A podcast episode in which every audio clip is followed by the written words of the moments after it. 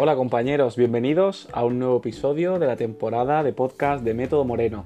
Hoy vamos a hablar, vamos a tratar temas de cómo estudiar en verano, si es conveniente trabajar en verano, luego lo comentaremos, y cómo encarar la segunda vuelta de estudio, ¿vale? Esa segunda vuelta que empieza ya en los meses de verano. Bueno, lo primero, el primer consejo que quiero dar es que en verano empiezan los meses más cálidos y la temperatura hace que eh, disminuya nuestro rendimiento de estudio, ¿vale? Entonces, primer consejo, hay que intentar estudiar lo más temprano posible, ¿vale? Hay que madrugar lo suficiente que nos permita aprovechar más el tiempo. Sería más conveniente eh, levantarse a las 7 de la mañana y estudiar hasta las 12, 5 horas muy productivas, que levantarse a las 9 y estudiar hasta las 2, que al final eh, también son 5 horas pero esas 5 horas, a partir de la una y algo, ya el cuerpo con la calor como que no, ¿vale? Entonces sería muy importante. Cuando digo aprovechar el tiempo, me refiero a que no estemos perdiendo el tiempo, por ejemplo, mirando móvil, redes sociales, sale una notificación en la pantalla, eh, me llama no sé quién, esas distracciones tenemos que olvidarlas. Entonces, cuando estemos estudiando nuestras horas productivas, ¿vale? No esas horas vacías, sino horas productivas, es muy conveniente que el móvil lo dejemos en el cajón, que el móvil lo dejemos en modo avión o incluso que lo apaguemos. Entonces, nuestras horas de estudio que sean horas solo para el estudio, ¿vale? Luego ya, eh, cuando terminemos nuestro estudio, pues ya vamos al móvil, a lo, que, a lo que queramos, ¿vale? Yo, por ejemplo, siempre propongo que de cada hora hay que estudiar, son productivas 45 minutos. Y siempre a partir de los 45, 47 minutos, pues paramos un poquito, nos damos unos 10, 12 minutitos de descanso, desconectamos, si queremos mirar el móvil, lo que sea, y ya seguimos, ¿vale? Eso sería, digamos, lo más productivo para que el cerebro entienda que se tiene que volver a poner, que no está consumiéndose y desgastándose de tanto rato estudiando seguido, sino que entiende que ya la asociación de neuronas la has conseguido dividirla has descansado y ahora vuelve a darle la eh, motivación y el interés y las ganas de ponerte otra vez a estudiar, ¿vale? Entonces eso sería una buena fórmula. Así que cuidado con el uso del móvil en nuestra hora de estudio productiva. Otro consejo importante es que aprender a decir que no. ¿Qué significa decir que no? Bueno, pues que en verano nos van a salir muchos planes de nuestros amigos, nuestra pareja, nuestra familia, lo que sea. Y eh, tenemos que decir que no. ¿Vale? Somos opositores, esto es un trabajo, no nos pagan por ello a día de hoy, pero nos van a pagar y habrá merecido la pena. Y ahora tenemos que decir que no, porque son nuestras horas de estudio. Entonces, entrando ya en junio, entrando ya en el verano, yo propongo siempre que el domingo, el domingo sea el día de, eh, libertad, de salir, de estar libre, de ocio, pero de lunes a sábado hay que estudiar, todas las horas posibles, ¿vale? Entonces, si nos proponen un plan de irnos tres días a la playa o a una casa rural o a la piscina, o a no sé dónde, hay que decir que no si es el cumpleaños de no sé quién, hay que decir que no, ¿vale? Nosotros tenemos nuestro domingo libre. Por domingo, por decir un día, hay opositores que lo hacen el sábado, yo siempre soy más partidario de hacerlo el domingo. Porque creo que es un poco el día ya que acaba la semana y psicológicamente ponerte a estudiar un lunes es mucho más fácil que ponerte a estudiar un domingo, ¿vale? Repito, hay gente que lo hace los sábados, yo personalmente prefiero el domingo. Entonces, si el plan coincide en que es domingo o que tu pareja o tu amigo quien sea te lo pone el domingo, genial. Si no, hay que decir que no. ¿Es duro? Claro que es duro. Pero los que hemos opositado y los que hemos aprobado sabemos que las prioridades son súper importantes en una oposición y no podemos tener ningún tipo de distracción con el ocio, ¿vale? Entonces, ¿quieres ser policía? Sí, pues tienes que saber decir que no, ¿vale? Prioriza tu obligación y tu sueño. Y el ocio ya vendrá, ya luego tienes toda la vida para el ocio, ¿vale? No pasa nada porque un año te quedes sin celebrar un cumpleaños o te quedes sin celebrar lo que sea. Me acuerdo el año pasado un compañero que ahora está en, los psicotécnicos eh, dándole clase en Madrid y fue su cumpleaños en el mes de agosto. Y me dijo, Sergio, es la primera vez en 27 años que, tenía el año pasado, eh, bueno, y tiene hasta que llegue agosto, que no voy a celebrar mi cumpleaños. Dice, no me lo puedo ni creer. Dice, pero bueno, este es mi año, yo voy a por todas y merecerá la pena. Pues efectivamente, ahora están los psicotécnicos y seguramente, si ellos quieren, en un mes y medio o dos ya tenga su, nombre en el BOE publicado, ¿vale? Así que merece la pena. Otro consejo importante es el tema de la biblioteca. Hay opositores que siempre van a biblioteca, que son los que yo llamo los ratoncitos de biblioteca, que están todo el día allí metidos, y hay opositores que estudian en la casa. En verano sí sería conveniente tener el, tema de, ir a la biblioteca como algo eh, que puede ser una prioridad. ¿Por qué? Porque es verdad que hay casas en las que, bueno, tenemos niños pequeños, tenemos hermanos, tenemos sobrinos, tenemos lo que sea, y en verano no van al colegio. Entonces, quieras que no, supone una distracción tener a niños siempre en la casa, por ejemplo, niños pequeños, ¿no?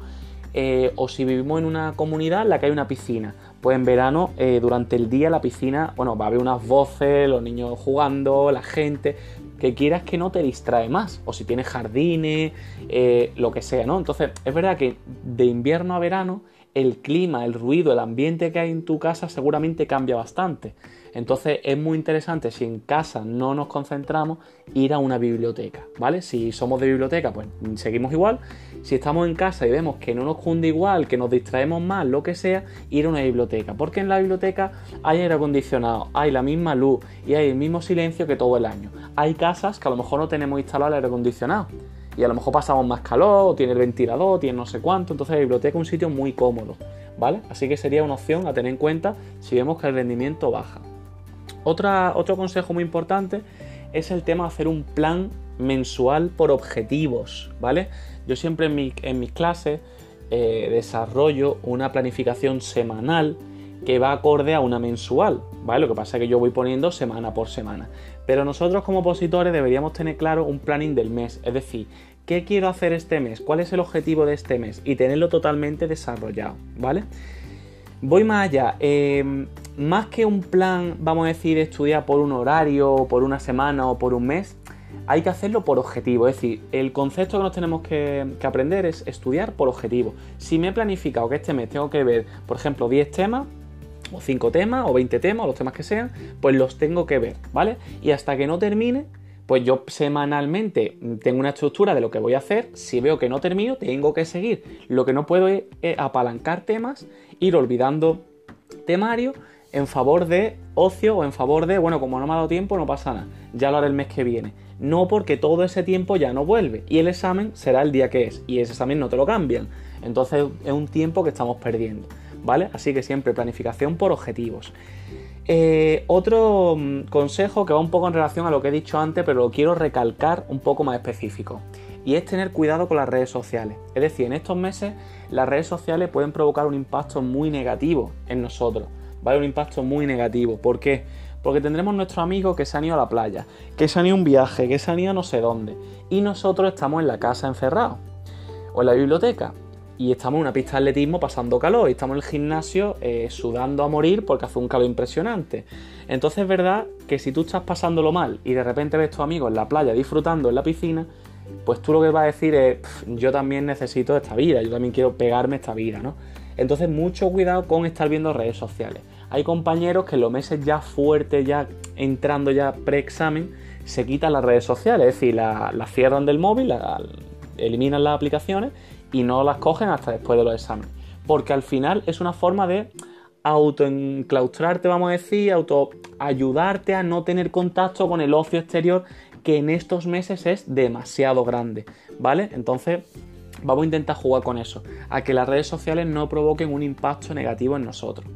Otro consejo que también me parece muy interesante, y es el último consejo que voy a dar hoy, eh, es el tema de que nos hagamos una lista. Es decir, que creemos una lista y la escribamos con eh, cuáles son las cosas que vamos a hacer el día que aprobemos, ¿vale? ¿Qué vamos a hacer cuando aprobemos? Pues una lista con todas esas cosas que nos gustaría hacer y que sería nuestro sueño, ¿vale? El día que estamos mal, que estamos de bajón, que estamos tristes, que no nos ha cundido, la típica semana que parece que no se me queda nada, que no avanzo, que en la física voy para atrás, que eso nos pasa a todos, porque el cuerpo no es un robot, no es un ordenador y tiene semanas mejores y semanas peores, leo esa lista y leo todo lo que yo quiero hacer, mis sueños, donde yo quería ir. Y eso lo voy a tener siempre a modo de eh, cómo eh, orientarme, cómo enfocarme en que siempre el objetivo es el bueno.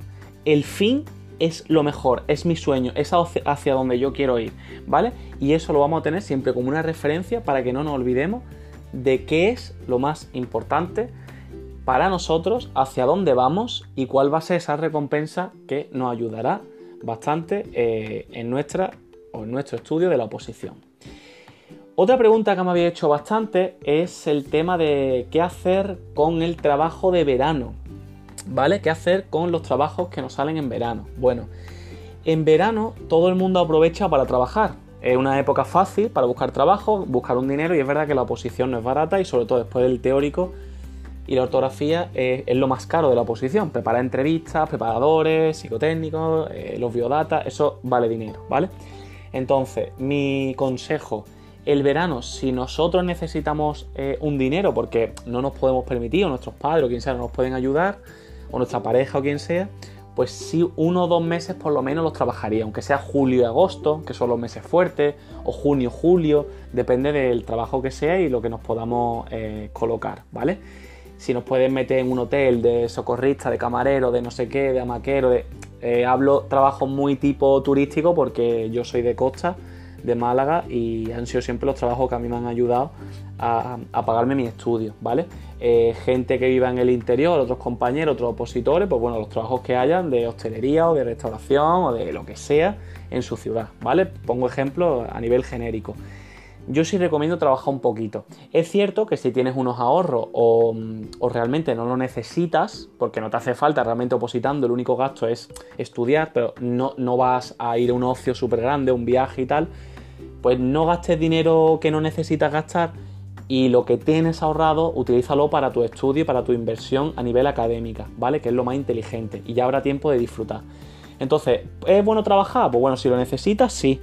Un par de mesecitos, ahorras y con eso ya, suponiendo que ganara una media de 1.800, 2.000, 2.200 euros en total en el verano, solo con dos meses, más o menos, pues, o dos meses y algo, pues ya con eso tiramos y nos enfocamos en estudiar, ¿vale? Si no nos hace falta y de verdad que tenemos ahorro y es que no es necesario, no lo hagáis por tener un dinero para pegaros cuatro caprichos, que no merece la pena, ya lo pegáis el verano que viene, que es cuando había probado, ¿vale? Entonces, trabajamos sí, pero con esa restricción. Que si puede ser una media jornadita, aunque se gane un poquito menos, bueno, pues una media jornadita que también nos va a venir bien, también está bien salir un poquito de la rutina y ya en septiembre o a final de agosto volvernos a encerrar, ¿vale? Y por último, ¿cómo encarar la segunda vuelta? Que también me lo habéis preguntado bastante. ¿Cómo encarar la segunda vuelta del temario? Bueno, esto dependerá del nivel que lleves, ¿vale? Del opositor que seas. Si eres un opositor de primer año o incluso un segundo año porque el primer año tampoco pudiste estudiar mucho, es decir, que estás todavía eh, lejos de adquirir un gran nivel, pues una segunda vuelta de entre 9 a 10, 11 temas estaría muy bien, ¿vale? Porque estaríamos hablando de 2-3 temas todas las semanas ya de, consolidación, de repaso y de memorización, ¿vale? Entonces estaría muy bien. Yo en los grupos avanzados, que son los que suelo trabajar, eh, propongo ya una media entre 15 a 20 temas. Entre 15 a 20 temas, depende de cada uno, ¿vale? Estaríamos hablando de unos 4 temas a la semana. Obviamente, opositores que ya vienen de aprobar el año anterior u opositores que se quedaron en un 4 con alto, pues obviamente no es mucho. No es mucho, ¿vale? Pero es verdad que el, que está más empezando, tiene menos nivel, pues le puede sonar, le puede chocar, etc. Pero ya os digo que los compañeros con los que yo siempre he tratado, eh, al final llevan ese ritmo incluso más. De hecho, ahora mismo actualmente los que están conmigo están eh, yendo una media de 10 temas semanales. Entre 8 y 10 semanales, que me parece una burrada para estar en junio. Pero bueno, es gente que tiene muchísimo nivel y es que necesita ese ritmo porque si no se aburre. Así que lo veo, lo veo genial. Y en cuanto a la ortografía, eh, he propuesto ya para este mes de junio eh, unos 160 test al mes, ¿vale? Lo que sería unos 40 test a la semana. ¿vale? Es decir, vamos a apretar, vamos a meterle mucha caña y que no nos pase, como el año pasado a muchos compañeros, una pedazo de nota en el examen y la ortografía por una o dos décimas nos hemos quedado fuera. Eso nos puede volver a pasar, ¿vale? Así que mm, con esto termina, el episodio de hoy, el podcast de hoy. Espero que os haya ayudado, espero que empecéis el verano con fuerza, lo encaréis con ganas, con ilusión, ya estáis más cerca de los exámenes, de la convocatoria y esperemos que este sea vuestro año cumpláis vuestro sueño y en unos meses podáis estar celebrando lo que va a ser el verano de vuestra vida, ¿vale? Este es el de sacrificio, el que viene es el del apto y el del éxito, ¿de acuerdo? Venga, pues nos vemos en el próximo episodio, eh, que paséis una feliz semana y no dejéis nunca de luchar por lo que amáis, que vais a ser seguramente todos Policía Nacional. Un abrazo, chao.